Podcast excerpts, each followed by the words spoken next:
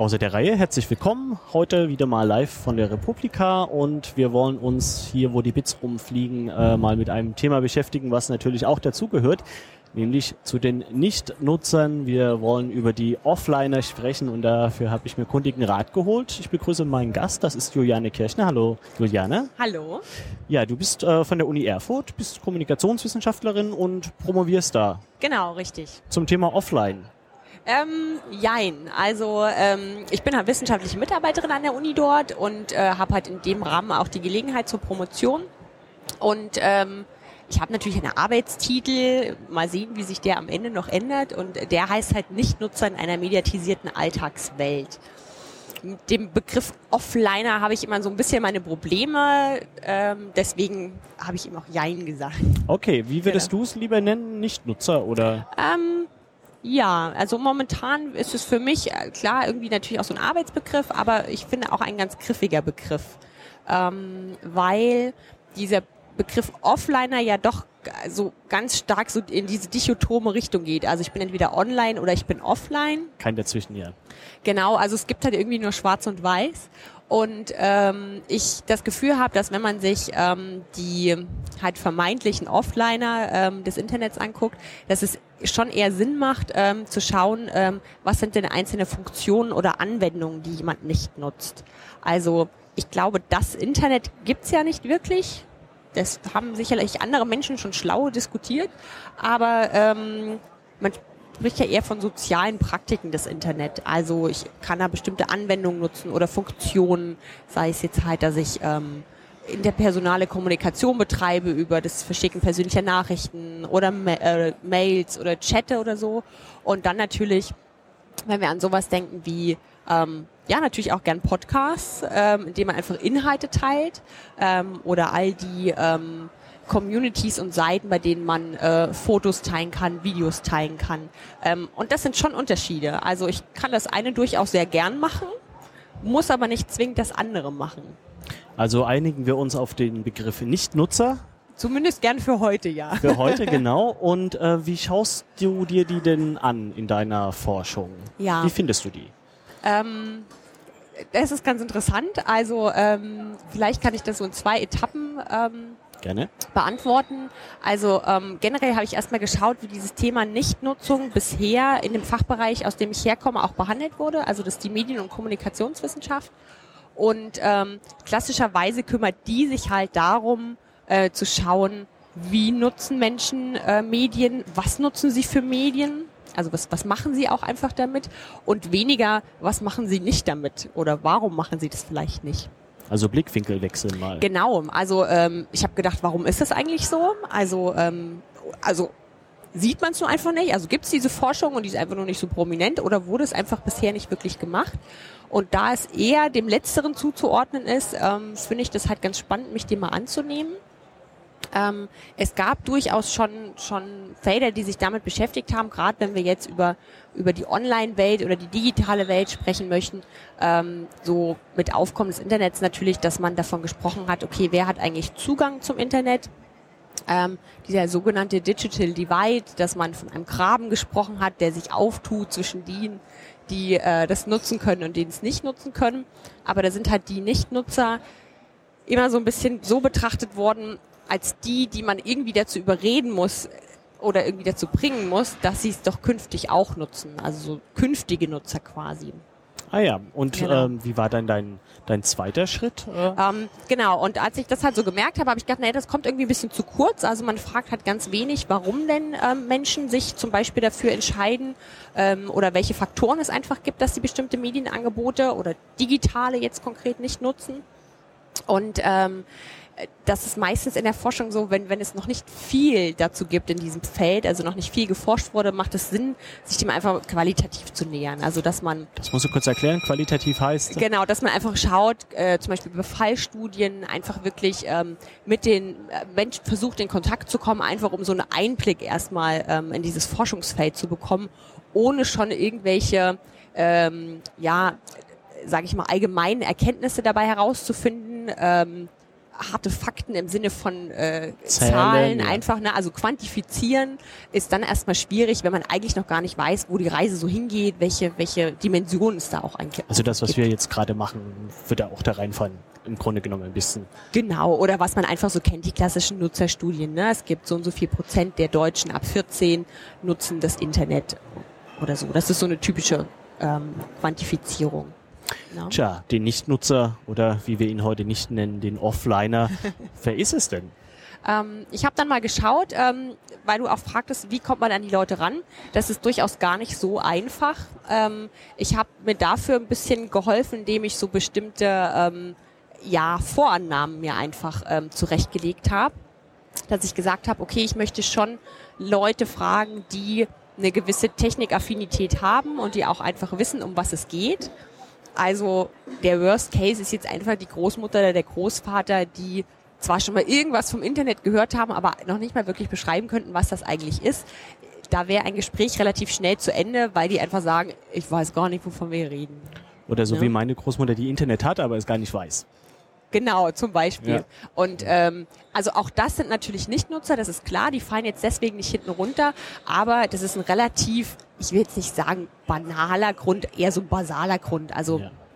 einfach zu erklären. Den wollen wir heute nicht so be behandeln, genau, diese Leute. Genau. Ja. Und dann im Prinzip muss man so ein bisschen ähm, Sherlock Holmes mäßig, sage ich mal, vorgehen, indem man einfach klassisches Schneeballverfahren anwendet. Ähm, äh, wenn es darum geht, ja, kennt denn jemand jemanden aus dem eigenen Familien- oder Bekanntenkreis, der zum Beispiel ein bestimmtes digitales Angebot nicht nutzt?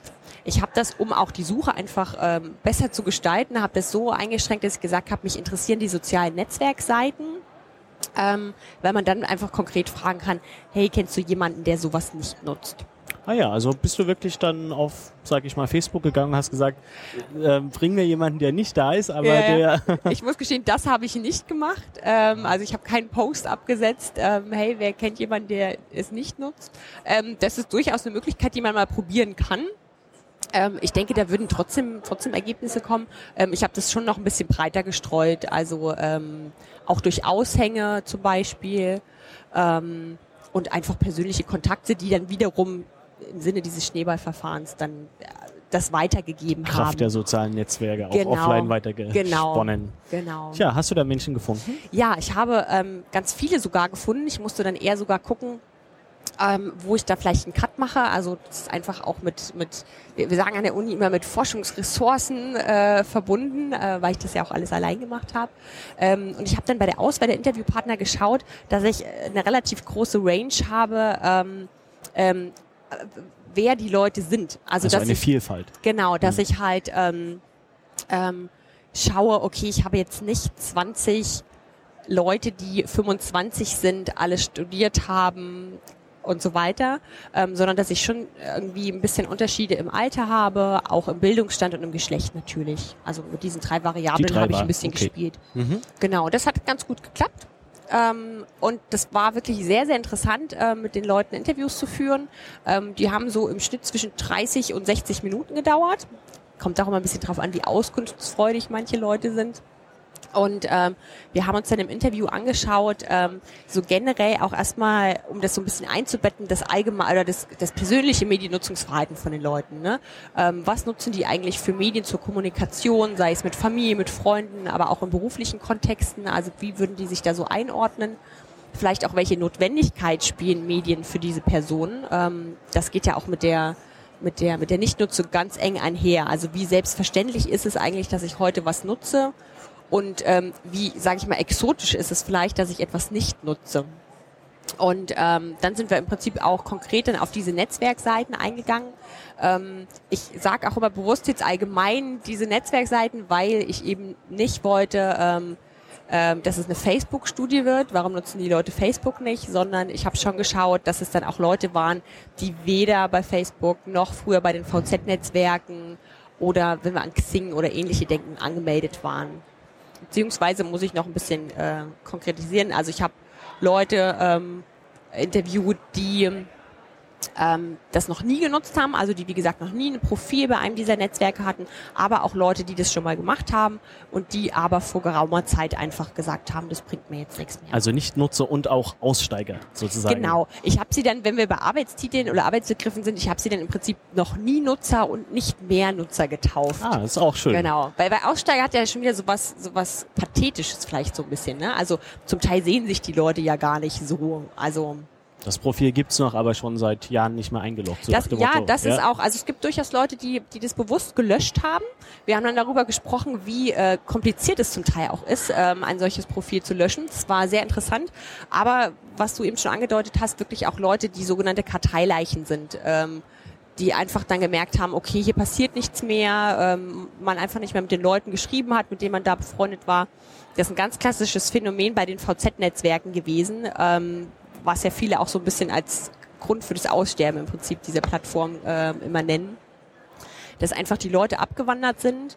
Ähm, ob es jetzt ein Facebook war oder ob sie gesagt haben, es bringt mir generell nichts mehr, ist jetzt erstmal zweitrangig. Aber ähm, klar, wenn da nichts passiert, dann mache ich da auch nichts, dann bin ich da nicht aktiv. Ne? Hm. Was haben denn die Leute noch so gesagt, äh, um, sagen wir mal, erstmal es nicht mehr zu nutzen und danach im zweiten Teil kümmern wir uns vielleicht um die Leute, die es noch nie genutzt haben. Genau, ne? also das ist auch ganz wichtig, glaube ich, dass man das wirklich unterscheiden muss. Ähm, ich glaube, dass es durchaus wirklich Unterschiede macht. Ähm, bei den Leuten, die es nicht mehr nutzen, war ganz interessant zu schauen, inwiefern die so eine Art Umbrüche oder Zäsuren auch in ihrer Biografie hatten. Ähm, klassisches Beispiel, während des Studiums ist man, ähm, also ich habe einige dabei gehabt, die halt studiert haben oder die generell im, im beruflichen Kontext am, am PC viel arbeiten müssen und ähm, die einfach sagen, na ja, ich saß ja eh die ganze Zeit am Rechner, das lief halt oft auch einfach so parallel. Ne? Und ähm, ganz oft gab es halt dann wirklich sowas wie einen Umbruch, dass sie zum Beispiel fertig waren mit dem Studium, dass sie ihren ersten Job angetreten haben, wo man zum Teil eben nicht das so parallel laufen lassen kann, ne? wo man vielleicht erst abends nach Feierabend dazu kommt ähm, äh, das Profil mal zu checken und zu gucken, wer mir geschrieben hat.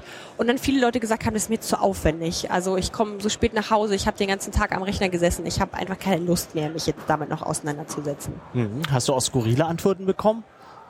Skurrile Antworten, da muss ich glatt, kurz ein bisschen nachdenken. Meine Eltern sind jetzt auch auf Facebook, da muss ich weg oder sowas. nee, das kam tatsächlich nicht. Das äh, das war sehr interessant. Ich hatte eher das Gegenteil. Das ist jetzt aber quasi ein kleiner Exkurs eigentlich, ähm, dass ich einen Vater hatte, der gesagt hat, nö, mir bringt das jetzt eigentlich nichts, mich da anzumelden. Aber mein Sohn ist jetzt im gewissen Alter, wo er gesagt hat, ich würde mich da gern anmelden und der Vater ernsthaft darüber nachgedacht hat, sich auch ein Profil anzulegen, um quasi zu schauen, was äh, das Kind da eigentlich so macht. Und das war auch so eine Dimension, die ich vorher gar nicht so auf dem Schirm hatte. Das fand ich total spannend. Also als mhm. Beweggrund des, naja gut, ich konnte es mir doch vorstellen. Das zählt als skurrile Antwort. Irgendwie schon, ne? genau. Haben wir da ähm, erstmal so die Gründe für die Wechsel oder Aufhörnutzer mhm. ähm, so ein bisschen. Naja, man zusammen? kann das schon noch, noch ergänzen. Also klar, einfach, wenn mhm. sich, wenn sich im Alltag was ändert, wenn einfach sowas wie, wie Zeitbudgets sich ändern, ähm, dass man sagt, okay, ich setze da jetzt einfach Prioritäten. Im Zweifel treffe ich mich nach Feierabend mit den Leuten auf ein Bier und will halt nicht Zeit in, in diese äh, Art der Kommunikation investieren, aber auch ähm, ähm, Gründe, die eher so vom, vom Inhalt selbst, also was in diesen Angeboten passiert, ähm, so, so herrühren. Also zum Beispiel, wir kennen das ja alle, irgendwie hat jeder jemanden in seinem äh, Freundeskreis bei, bei den Netzwerken, der gern mitteilt, was er ist, wo er gerade wo er gerade ist und was er macht. Ähm, und dass dann die Leute einfach gesagt haben, also das ging mir auf die Nerven, äh, das bringt mir irgendwie nichts. Also so diese soziale Nähe sagt man ja oft, ne? Ähm, dass sie gesagt haben, ich, ich muss das nicht wissen, es ist so ein eigentlich, ja, es ist ein netter Kontakt und es ist nett, wenn man sich mal trifft, aber ich muss jetzt nicht täglich wissen, was der macht und wo der ist. Also mhm. so auch dieser Wert an, an Kommunikation einfach, ne? diese Inhalte wurden da stark betont. Also Wechsel so in der Lebenswirklichkeit, ja. irgendwie neuer Job, Studium fertig, auf der anderen Seite irgendwie auch so die Inhalte vom Tom aus dem Ruderclub irgendwie äh, oder wie weit jemand jeden Tag gejoggt ist, interessieren dann vielleicht nicht so. Gibt es auch weitere Gründe, die genau. so auffallen? Ähm, na, zum Beispiel auch, eben hatte ich gerade einen, jetzt habe ich ihn mir vergessen. Oh. Mist. ähm, ja, einfach fehlendes Interesse auch. Also das Beispiel, was ich eben äh, erwähnte mit, ähm, mit StudiVZ, so als es so ein bisschen dann den Bach runterging quasi. Also wenn Ähm, das Netzwerk an sich selber irgendwie ja, so wenn austrocknet. nichts mehr halt, passiert ja, einfach, ne? Der Genau. soziale Gedanke, das einfach soziale Netzwerk nicht mehr funktioniert. weg genau, ist. Ja. Genau, Okay. dass man dann sagt, okay, das bringt mir jetzt hier auch nichts, ich kann da einfach Alternativen finden. Und ähm, das ist, glaube ich, insgesamt ein sehr wichtiger Punkt, dass man, ähm, dass man das immer schauen muss. Ähm, jeder handelt ja quasi so individuell, auch mit seinen Kommunikationspartnern, ähm, so die Art der Kommunikation aus. Ne? Also ähm, könnte ich dich jetzt zum Beispiel auch fragen, ob es Unterschiede gibt, äh, wenn du dran denkst, wenn du mit deiner Großmutter telefon, also jetzt sage ich schon, mit deiner Großmutter Kontakt aufnehmen willst oder zum Beispiel mit der besten Freundin, die gerade in Australien ist oder so. Ne? Ähm, also ich glaube, da gibt es einfach Unterschiede und man handelt das, auch wenn es unbewusst passiert ist, ir- irgendwie aus. Ähm, es ist halt klar, ich kann den einen nur auf die Art und Weise erreichen oder manch einer hat auch eine persönliche, oder, also ein Fable für ein Medium. Also ich schreibe zum Beispiel einfach nicht gern SMS oder so und dann macht es auch irgendwie keinen Sinn, ähm, wenn man mir eine SMS schreibt und dann erwartet, ich antworte auf diesem Weg ähm, so diese interpersonale Aushandlung einfach von Medien. Und das spielt auch bei dem Thema Nichtnutzung eine ganz große Rolle. Ähm, weil vielleicht würde man manche Sachen auch nutzen, weiß aber, ich erreiche da einfach gar nicht so die Leute, die ich gern erreichen möchte. Ja. Gibt es das auch, dass man das in signifikanten Zahlen, dass irgendwie Leute sagen, na ja, irgendwie Facebook finde ich doof oder WhatsApp ist mir wegen Datenschutz äh, so, dass es so gesellschaftspolitische Gründe gibt? Ja. Kann man das messen oder? Ähm, das kann man messen. Also ich kann jetzt halt nichts signifikant äh, Repräsentatives sagen, weil ich halt bisher meine äh, qualitativen Interviews erst geführt habe. Ähm, aber natürlich spielt das Thema Datenschutz eine ganz große Rolle. Also generell ähm, die Sensibilität gegenüber äh, persönlicher Informationen. Also wenn wir eben darüber gesprochen haben, dass man sagt, mich nervt es, dass andere irgendwie so viel preisgeben, ähm, ist dann halt auf der anderen Seite so dieses ähm, ach, ich möchte gar nicht, dass der das und das weiß. Ne? Also ich sage ihm das lieber persönlich. Also da wurden oft auch so, man kann ja aus solchen Interviews immer schön Anekdoten auch mit rausziehen, da wurde oft dann auch erzählt, ähm, dass wenn man sich äh, persönlich getroffen hat im Freundeskreis, dann Sachen gar nicht mehr so besprochen wurden, weil im Prinzip irgendwie klar war, das hat ja jeder schon gesehen weil man zum Beispiel ein Bild gepostet hat oder so. Also zum Beispiel wird so ein Urlaub gar nicht mehr richtig ausgewertet. Wie war es denn jetzt eigentlich in Schweden zum Beispiel? Hat nur Vorteile, der Diaabend fäll- fällt weg. Ne? Aber es ist die Frage, ob das so, also das kann ja durchaus ein charmanter Abend sein. Ne? Ähm, und ähm, das wurde oft auch erwähnt, also dass da so dieser, diese Qualität auch ein bisschen verloren geht. Ne? Mhm. Kleiner Exkurs, hast du diese quantitative Forschung, also die Suche nach harten Zahlen, 14 Prozent, 22 von 50, hast du das noch vor? Das habe ich noch vor, genau. Also Ja. ich hab, bin im Prinzip dabei, jetzt ähm, diese, diese qualitativen Interviews auszuwerten und ähm, äh, also habe jetzt schon zum jetzigen Zeitpunkt gemerkt, okay, da sind so viele interessante Aspekte noch da, wo man wirklich mal gucken kann, ähm, die, die versucht in so einen Fragebogen ähm, zu packen und einfach nochmal mehr Leute zu erreichen. Also ich habe jetzt 24 Interviews geführt und wie gesagt, das ist kann so keinen Anspruch auf Repräsentativität erheben. Ne? Ähm, aber das wäre nochmal eine Idee, dass man das im Prinzip nochmal nachschiebt. Das wäre nämlich spannend, ob man diese These, dass so irgendwie jeder sorgt sich vielleicht mal mehr, mal weniger um so Sachen wie zum Beispiel den Datenschutz Ja. halt. Ähm, trotzdem sind aber ganz viele Leute noch auf Facebook oder so. Das ist halt so, was man irgendwie quantitativ messen kann oder von so einer Einstellung her dann oftmals dann gar nicht so große Auswirkungen in der wirklichen Aktion hat, dass die Leute halt trotzdem dabei bleiben. Ja, das ist eigentlich ein ganz witziger Aspekt, den du ansprichst, weil dasselbe oder derselbe Aufschrei kam ja, als Facebook WhatsApp gekauft hat und plötzlich alle meinten, oh mein Gott, wir müssen wechseln und dann diese Alternativen auch äh, durchaus in den Medien besprochen wurden, keine Ahnung, Threema und was es nicht alles gab und tatsächlich jetzt gar nicht so viele gewechselt haben. Ne? Ähm, das kommt dann, glaube ich, auch immer so ein bisschen auf das eigene Bewusstsein an und auf äh, diese Hürde, wie groß ist diese Hürde, also dass ich jetzt wechsle. Natürlich kann ich zu einem anderen ähm, Messenger-Dienst wechseln, aber da kommt das, was wir eben schon hatten, wenn da halt niemand ist, dann bringt mir das auch nichts. Also ich müsste halt irgendwie so eine so eine Masse X meiner Freunde und Bekannten ja auch überzeugen, dass die jetzt alle dahin kommen, weil das aus irgendwelchen Gründen sicherer ist oder wie auch immer. Weil sonst macht es natürlich keinen Sinn. Ich könnte sogar noch, noch eine andere Anekdote erzählen, das ist auch was, was, was wir quasi aus der, aus der Kommunikationswissenschaft auch schon aus diversen Studien wissen, ähm, wenn es um Privatsphäre geht. Ähm, es kommt auch ein bisschen immer darauf an, ob ich selbst betroffen bin. Also es gibt den, den sogenannten Third-Person-Effekt. Ähm, den kann man ganz einfach auch erklären, dass zum Beispiel niemand die Bildzeitung liest. Aber alle wissen, was drin aber steht. Aber alle wissen, was mhm. drin steht. Das ist so die klassische Kurzfassung. Und im Prinzip ähm, findest du den aber auch in diesem Privatsphäre-Kontext. Also die meisten sind gar nicht selbst betroffen, wenn du sie fragst. Also es gab jetzt irgendwie kein einschneidendes Erlebnis, das dazu geführt hat, äh, der Account wurde gehackt oder weiß ich nicht, was man sich Schlimmes vorstellen möchte, dass das zum Beispiel auch ein Grund für die Nichtnutzung wäre.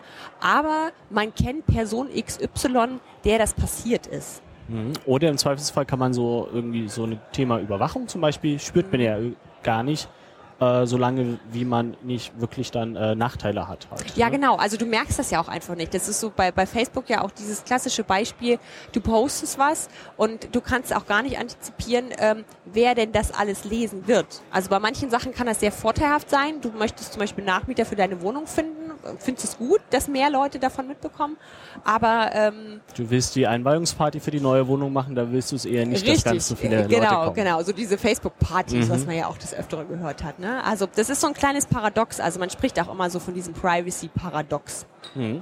Gut, wir haben uns ja vorgenommen, es ein bisschen zu trennen, auch wenn wir jetzt Ja. schon über die noch gar nicht Nutzer, glaube ich, schon so ein kleines bisschen Ja. gesprochen haben, wollen wir aber, glaube ich, trotzdem nochmal Ja. äh, versuchen, ein bisschen die Trennung hinzubekommen und jetzt speziell über diese zweite Gruppe auch noch reden. Was die hast sich du quasi noch nie angemeldet genau. haben. Genau. Ähm, also tatsächlich ist es so, dass sich da viele, ich sage jetzt mal Gründe oder Motive ähm, natürlich auch decken. Ähm, also gerade wenn man an diese an diese Aspekte denkt mit der Zeit und mit der mit der Motivation und dem Interesse. Ich habe ja auch Leute gefragt, denen das Angebot prinzipiell bekannt ist. Hatte ich ja eingangs schon erwähnt. Ne? Also ähm, die irgendwie bei einem Freund oder einer Freundin gesehen haben, wie sieht es aus, was kann man da machen. Ähm, also denen jetzt nicht auch die einzelnen Funktionen, gerade wenn man an Facebook denkt, da kann man ja auch einfach ganz schön viel machen, denen prinzipiell bewusst ist, was, was sie da für Möglichkeiten hätten, die auch durchaus Vor- und Nachteile abwägen können und die aber trotzdem sagen, für sie überwiegen die Nachteile, unter anderem halt auch diese, diese Aspekt der Datensicherheit und sie haben einfach keine Zeit, Interesse, keine Motivation. Ähm, hängt natürlich auch mit persönlichen Präferenzen zusammen. Also wenn du einfach jemand bist, der auf dem Diaabend steht, ähm, der wird es auch weiter so fortführen und ähm, wird seine Bilder nicht online hochladen. Mhm. Ähm, kann man das so ein bisschen einordnen? Stimmt das noch, dass irgendwie ältere Leute das eher tendenziell weniger nutzen als irgendwie 16-Jährige? Wahrscheinlich schon, aber wird das weniger?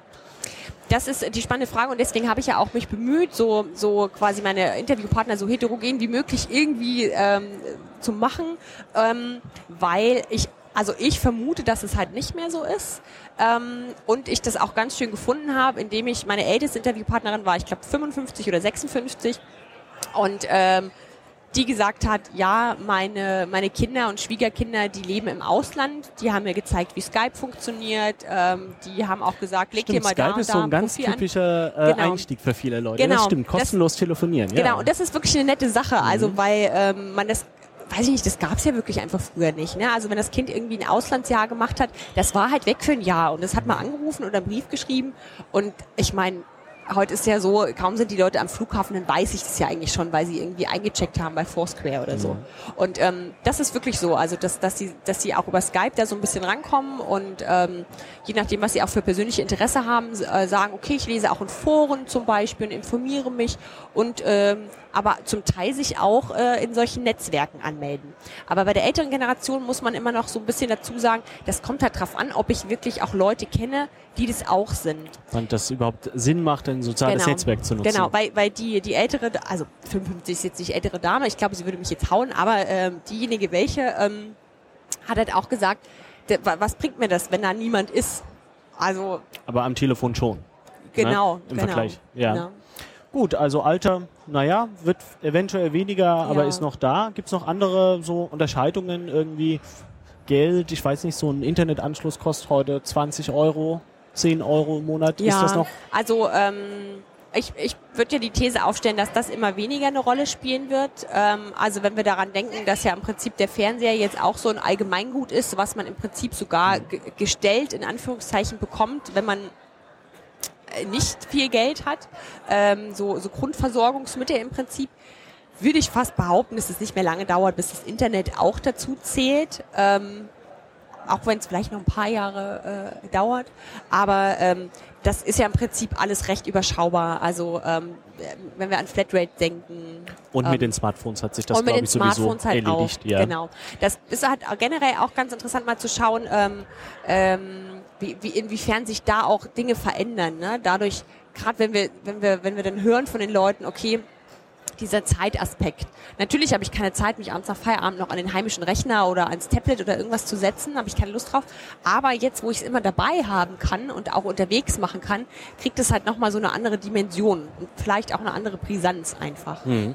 Du hast das äh, Thema Fernsehen angesprochen, das finde ich ganz interessant, weil es ist ja heute so fast so ein bisschen schick halt zu sagen, naja, eigentlich gucke ich nicht Fernsehen. Also entweder hat man keinen oder der wird halt Sonntag nur für den Tatort rausgeguckt, aber so für das tägliche Leben ist es so, naja, gibt so ein paar Leute, da ist das schick, das ist so, so ein soziales Distinktionsmerkmal halt. Kannst du das auch äh, bei, bei äh, Internetnutzung, bei äh, Nutzung von Diensten irgendwie feststellen?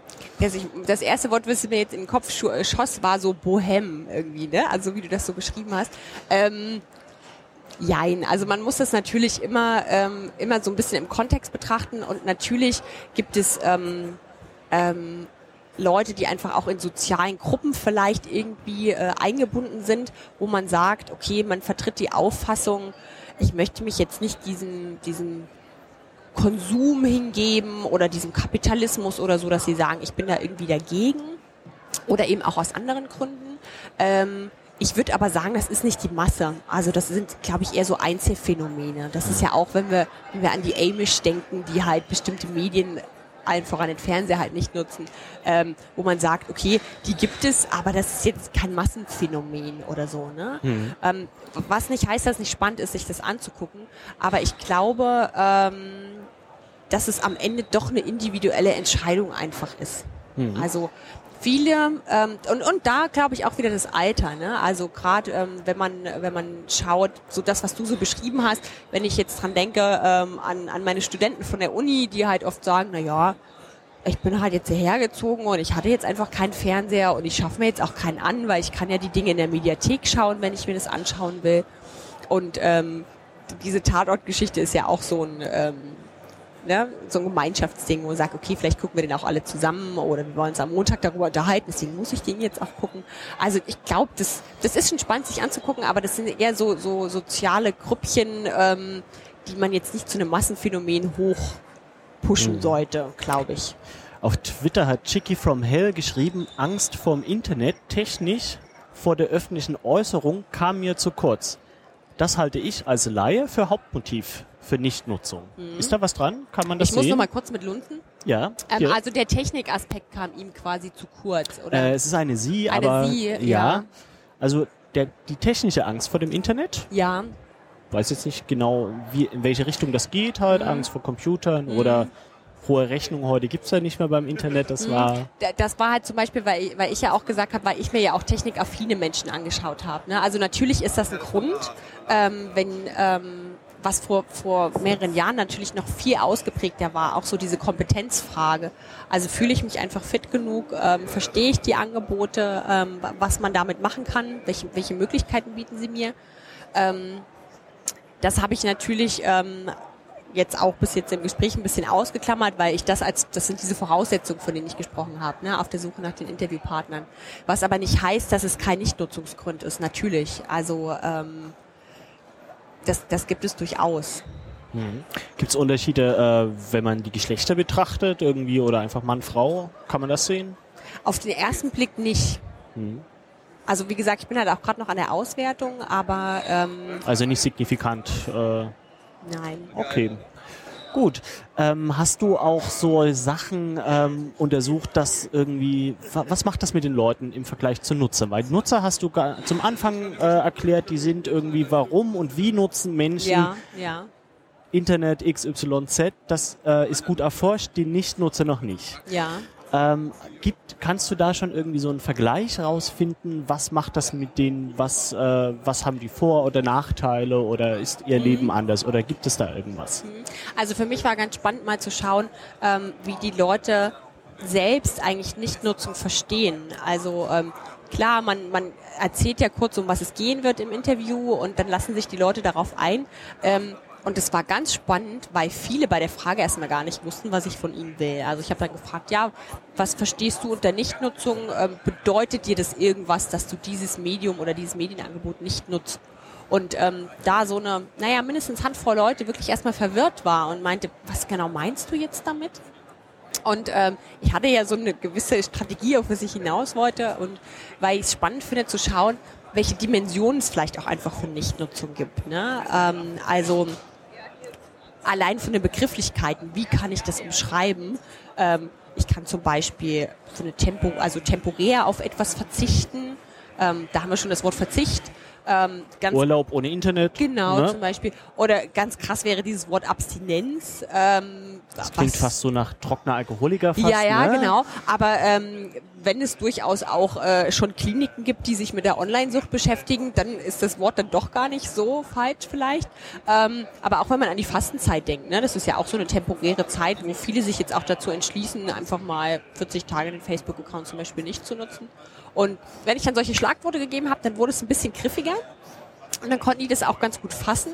Und meistens waren es natürlich die, die auch als ein bisschen skeptisch waren, die Frage nicht so verstanden haben, die gesagt haben, ach, weißt du, eigentlich, also das ist halt nicht spürbar für mich. Also, äh, weil ich auch gemeint habe, inwiefern sie irgendwie Konsequenzen spüren. Und die, die spüren für sich da keinen Nachteil oder so, ne? Also im, im Alltag, gerade in der Kommunikation mit anderen, dass sie irgendwie das Gefühl hätten, sie würden was verpassen, irgendwelche Informationen nicht bekommen oder so. Hm. Und dann, das ist ganz spannend gewesen, gab es aber auch die Leute, die die Fragestellung sofort verstanden haben und äh, wie aus der Pistole geschossen kamen solche Worte wie das ist für mich Erholung, das ist eine Art ah. Gewinn, also aus zeitlichem, aus zeitlicher, ne, ähm, zeitlichen Aspekt ähm, oder einfach, weil sie jetzt mehr Zeit haben, sich anderen Dingen zu widmen. Und das fand ich, das fand ich ganz, ganz toll. Also, es, weil das so eine, auch so eine Assoziation einfach ist, ne? Das waren natürlich oft die Leute, die es schon mal genutzt haben und die auch so einen Vergleich ziehen können zwischen dieses Vorher und Nachher. Ähm, wie viel Zeit habe ich eigentlich investiert, ähm, in dem dieses Fenster immer parallel offen war? Was, wie schnell hätte ich die Hausarbeit eigentlich schreiben können, ähm, wenn mich nicht das und das abgelenkt hätte? Die haben das wirklich auch reflektiert. Hm. Und da, das war auch für mich wichtig, dass auch die Leute ein bisschen was mitnehmen ähm, aus den Interviews. Also es ist nicht nur für mich interessant zu sehen, welche Dimensionen hat Nichtnutzung eigentlich, was kann das sein quasi, ähm, sondern dass sie auch ähm, äh, reflektieren, ähm, wie ist eigentlich mein eigenes Mediennutzungsverhalten, wenn ich es früher mal genutzt habe, was hat sich eigentlich geändert? Ich finde, das ist auch, ich hoffe, das wird das Spannende meiner Arbeit. Ja, okay. Ich meine, es gab ja sogar schon irgendwie so, so Spiegeltitel wie schlau oder weniger schlau, die nun waren, so die ja. digitale Diät ja. und so weiter. Ist das irgendwie so ein Hochgejesse von irgendwie so Printjournalisten oder ist das auch so ein, so, dass so Leute sagen, so ein Lifestyle-Ding? Ja, mhm. irgendwie ohne mhm. ist besser. Das, das ist ganz interessant, weil ähm, das das, also ich habe wie, ja, wie gesagt ja geschaut, ähm, in welchen Zusammenhängen das Thema Nichtnutzung eigentlich schon mal betrachtet wurde. Und da halt ganz ähm, ganz stark auffiel, dass es ähm, weniger wissenschaftlich, aber dafür eher so, ich nenne es jetzt mal populärwissenschaftlich oder ähm, so, so auch medial Ne, dass das da schon Beachtung findet, ähm, sei es durch solche Spiegel oder Stern hatte auch neulich ähm, so ein, so ein äh, Hauptthema, wo es darum ging, ähm, wo dann auch so ein Camp vorgestellt wurde, wie die Leute quasi einen Entzug machen können, in Anführungszeichen, was ich schon ziemlich krass finde. Also ähm, man muss sich halt in dem Zusammenhang immer fragen, über welche Zielgruppe sprechen wir da eigentlich. Ne? Also ähm, wer, wer sind denn diese Leute, in die, also die in diesen Artikeln auch beschrieben werden, die die so komplett vernetzt sein sollen, ähm, die quasi ein Burnout davon bekommen, weil sie ständig irgendwelche Nachrichten beantworten müssen, ne, weil sie da so unter Druck stehen. Ist das, ist das denn die Masse an Leuten oder muss man das eigentlich ein bisschen relativieren? Ne? Ähm, also das ist mal so das Spannende, wenn man sich so einen medialen, so einen gesellschaftlichen Diskurs anschaut. Das wollen wir nochmal kurz zusammenfassen. Also es gibt die, ja, die Aufhörer sozusagen und die waren noch nie dabei. Haben wir mhm. da irgendwie in dem Zusammenhang noch irgendwas vergessen? Irgendwas Wichtiges, was wir noch vermelden müssen? Mhm. Spontan fällt mir jetzt gerade nichts weiter mhm. ein. Nee. Ich würde nämlich zum Ende noch äh, kurz auf ein äh, spezielles Feld eingehen, und zwar äh, Journalismus und Beteiligung. Ja. Äh, und äh, irgendwie Tagesspiegel, Tagesschau, Spiegel, egal wo irgendwie, es gibt fast überall mittlerweile gibt mhm. so das Kommentarfeld oder irgendwie der Reporter hat einen Twitter-Account, ja. schreiben Sie Kriminalreporter XY und so weiter. Ähm, und das wird ja auch und, äh, erforscht, äh, warum Leute das nutzen oder auch nicht. Mhm. Halt. Was, was habt ihr da rausgefunden? Mhm. Ähm, da muss ich gestehen, dass ich an dieser Studie nicht beteiligt war, sondern das waren die Kolleginnen vom Hans-Predo-Institut. Ähm, die natürlich da aber auch gern Rede und Antwort drüber stehen. Aber im Prinzip haben die halt geschaut, ähm, ähm, auch so unter diesem Zusammenhang dieser großen Frage, okay, partizipativer Journalismus, ähm, man spricht ja nicht mehr so vom Publikum an sich, was quasi wie Gemüse vor dem Fernseher sitzt oder vor einem anderen Medium und es einfach nur rezipiert, sondern im Prinzip eher so vom, vom aktiven Rezipienten, der, der selbst auch Input liefert. Ne? Und die haben geschaut, ähm, wie das im Prinzip in den einzelnen Formaten gemacht wird, ähm, in der Tagesschau und auch in der Wochenzeitung. Und ähm, da war ganz interessant, dass wirklich ähm, die Beteiligung gar nicht so hoch war, wie sie es vielleicht vermutet hätten. Ne? Also ähm, und das hat natürlich unterschiedliche Gründe. Also die, die Hemmschwelle ist bei vielen einfach noch sehr groß. Ähm, wirklich aktiv da zum Beispiel einen Kommentar ähm, abzugeben unter einem Spiegel-Online-Artikel oder bei der Tagesschau ist halt auch eher so, die rezipiert man auch wirklich. Also ne, was erwartet man zum Beispiel von so einem Format wie der Tagesschau? Da möchte man informiert werden. Also das ist dann wirklich auch ein ganz, ganz kleiner Prozentsatz an Nutzern, die dann in dem Fall ähm, da wirklich auch was, was kommentieren oder irgendwas nochmal bewerten. Mhm. Ähm, ich habe zum Beispiel, da kann ich jetzt so, so einen Rückbezug auch zu meinen Interviews finden, ich habe, ähm, als es ums allgemeine Mediennutzungsverhalten ging, habe ich die Leute auch gefragt, was sie jetzt speziell von solchen Möglichkeiten halten, dass sie aktiv quasi sich auch im Netz verwirklichen können, das Netz mitgestalten können. Ähm, wir haben vorhin kurz drüber gesprochen, Fotos hochladen, Videos hochladen oder eben Spiegel Online oder bei ähnlichen Seiten einfach äh, Artikel kommentieren können, ähm, bewerten können und so weiter. Und ähm, da gab es schon durchaus Unterschiede. Also ich wusste ja, das sind ja alles irgendwie Nichtnutzer von sozialen Netzwerkseiten. Und ähm, dann ist so die Frage, sind es automatisch dann auch nicht Kommentierer? Und ähm, aber das eine heißt nicht gleich automatisch das andere. Also da sind durchaus auch Leute dabei gewesen, die das, die das gemacht haben. Deswegen sage ich ja auch, also das waren jetzt keine, die irgendwie so komplett Verweigerer wären und die gesagt haben, digitalen Mist finde ich irgendwie komplett doof, sondern ähm, die durchaus für sich Vor- und Nachteile ähm, ähm, da auch aus bestimmten Anwendungen einfach ziehen konnten. Ne? Ja, ganz banal irgendwie auf Platz eins oder zwei war irgendwie, ja, ich will mich nicht registrieren irgendwie. Jetzt genau. habe ich keine Lust noch das 100, genau. den hundertsten Account oder so aufzumachen. Genau. Ne? Und das ist wirklich, ich glaube, das ist einfach so eine Hemmschwelle, dass, dass man sagt, ach, ich kann mir meine Passwörter eh alle nicht merken, ich will nicht da einfach auch noch eins, eins anlegen. Mhm. Wollen wir mal ein kleines Fazit vielleicht ziehen, weil ja. irgendwie am Anfang hast du gesagt, irgendwie die Nutzer sind super erforscht oder mhm. da wird viel gemacht und die Nichtnutzer nicht so richtig. Von denen können wir eigentlich viel lernen. Was können wir denn lernen? Wir können äh, tatsächlich, wenn wir uns die Nichtnutzung angucken, auch was über die Nutzung lernen. Also ähm, nicht so, wie es oft gemacht wurde, dass man die Nichtnutzer als potenzielle Nutzer versteht, sondern auch einfach, ähm, wenn man so an Motive und Gratifikation denkt. Ne? Also das musst du erklären. Das ist jetzt wieder wissenschaftlich gewesen. Ähm, also wenn es darum geht, okay, ähm, was, was erhoffe ich mir von dieser Rezeption oder eben auch Nicht-Rezeption ähm, dieses Medieninhalts oder der Nutzung dieses Angebots. Also was habe ne? ich davon einfach? Was habe ich davon? Ne? Und so eine, so eine typische Gratifikation, das ist so eine Art Belohnung einfach, ist ähm, sowas, was ich eben erwähnt habe, wie, wie Erholung. Also ich weiß, wenn ich das nicht nutze, dann geht es mir einfach gut. Hm. Zum Beispiel. Ne? Also das ist so ein bisschen schon ein Wechsel, Wechselverhältnis. Also man, deswegen, also ich mag diese dichotome Unterscheidung nicht. Ähm, Nutzung versus Nichtnutzung oder eben meinetwegen Onliner versus Offliner. Aber ähm, das heißt nicht, dass, dass, dass die nichts bringt. Also man, man kann das schon, man muss es halt ausdifferenzieren, finde ich. Gut, haben wir noch was vergessen? Haben wir noch was Runde? vergessen? Ähm, nee, vielleicht, weil wir gerade ja zum Schluss das Thema noch hatten mit dem, mit den Kommentaren auch oder so. Das war so ein gutes Beispiel nochmal dafür, dass man halt partout nicht sagen kann, es gibt die Nichtnutzer des Internets, sondern dass man wirklich ähm, sich konkret Funktionen anschauen sollte, Anwendungen anschauen sollte. Ähm, generell, jeder Mensch hat heute so ein, so ein großes Medienrepertoire, also bei dem einen ein bisschen kleiner, bei dem anderen größer, dass man einfach auch so viele Möglichkeiten hat. Ähm, und jeder sieht halt für sich Vor- und Nachteile irgendwo, dass man halt nicht so per se über den Kamm geschert äh, oder geschoren sagen kann, der, der nutzt jetzt das Internet nicht. Also ich glaube, ähm, ich glaube, das muss man sich vergegenwärtigen und die Zeit ist einfach vorbei, dass mhm. man sagen kann, okay, das ist jetzt so einfach. Also man muss auf den einzelnen Dienst schauen. Genau. Wo bist du denn zu finden in diesem Internet? Ähm, ich muss gestehen, äh, dass ich äh, mich bisher gedrückt habe bei, bei Twitter und Co. Ähm, auch weil ich glaube, ich mir wieder ein Passwort hätte merken Nein, und im Ernst. Ähm, ich äh, glaube, ich bei Twitter gar nicht so sehr wüsste, was ich posten sollte. Ähm, aber ich bin natürlich mit einem privaten Account bei, bei Facebook vertreten und den ich aber auch für diese Zwecke im Prinzip nur nutze. Ähm, bin aber zum Beispiel auch im beruflichen Kontext im Prinzip mit eingebunden, da einen Facebook-Account zu pflegen. Ne? Also dadurch komme ich auch schon mal immer in Kontakt zu überlegen, okay, man postet auch einfach anders. Ne? Also allein schon von der Schreibe, wie, wie mache ich das jetzt, dass es für jemanden attraktiv klingt, dass man das vielleicht auch, dass es geliked oder geteilt wird.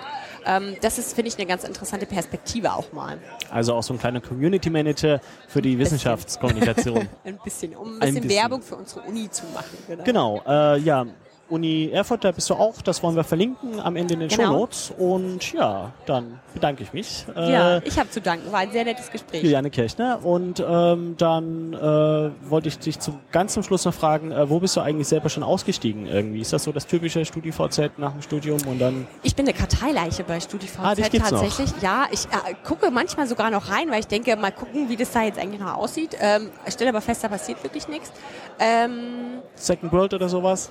Nee, das habe ich alles gar nicht gemacht. Ich muss gestehen, dass ich mich immer noch ein bisschen schwer tue mit äh, der Smartphone-Geschichte. Ah, okay.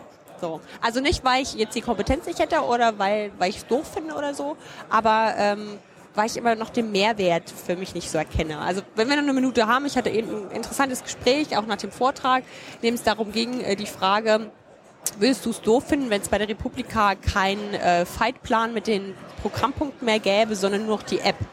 Und ich habe gesagt, ja, das fände ich blöd. ähm, ich nutze ein Smartphone, aber ich fände es auch blöd. Ähm, weil für mein Smartphone gibt es keine App. Ja, ja, das habe ich auch gehört als, als Argument äh, von, von einer, die noch nebendran stand. Aber ähm, ich finde, es gibt manche Dinge, ähm, die, die sind gut so, wie sie sind. Also ich, es, für einen Überblick ist das Faltblatt wahrscheinlich genau, besser. Genau, und auch so dieses Gefühl, ich habe was in der Hand. Das ist ja auch ganz oft dieses Thema, wenn es ums Lesen geht, so äh, digitales Lesen am Bildschirm versus ich habe das Buch oder das Magazin oder sowas in der Hand. Ähm, das ist ein ganz neues Thema, was wir damit aufmachen könnten. Ähm, aber auch, ähm, wenn es zum Beispiel darum geht, ich orientiere mich in einer, in einer Stadt, die ich nicht kenne, ähm, ich brauche dazu kein Smartphone, Navi-App oder so. Also ich finde es durchaus sehr spannend, ähm, ganz alleine ähm, die Straße zu finden, zu der ich möchte. Gut, da würde ich sagen, da hören wir uns in einem Jahr nochmal, ja, wenn gucken. dein altes Handy gestorben ist oder genau. in zwei Jahren, wie es dann ist, wenn du nicht mehr wenn ringsherum kommst. Voll addicted bin oder so. Um das Smartphone. Juliane Kirchner von der Uni Erfurt, vielen Dank und viel Spaß noch auf der Republika. Dankeschön. Tschüss.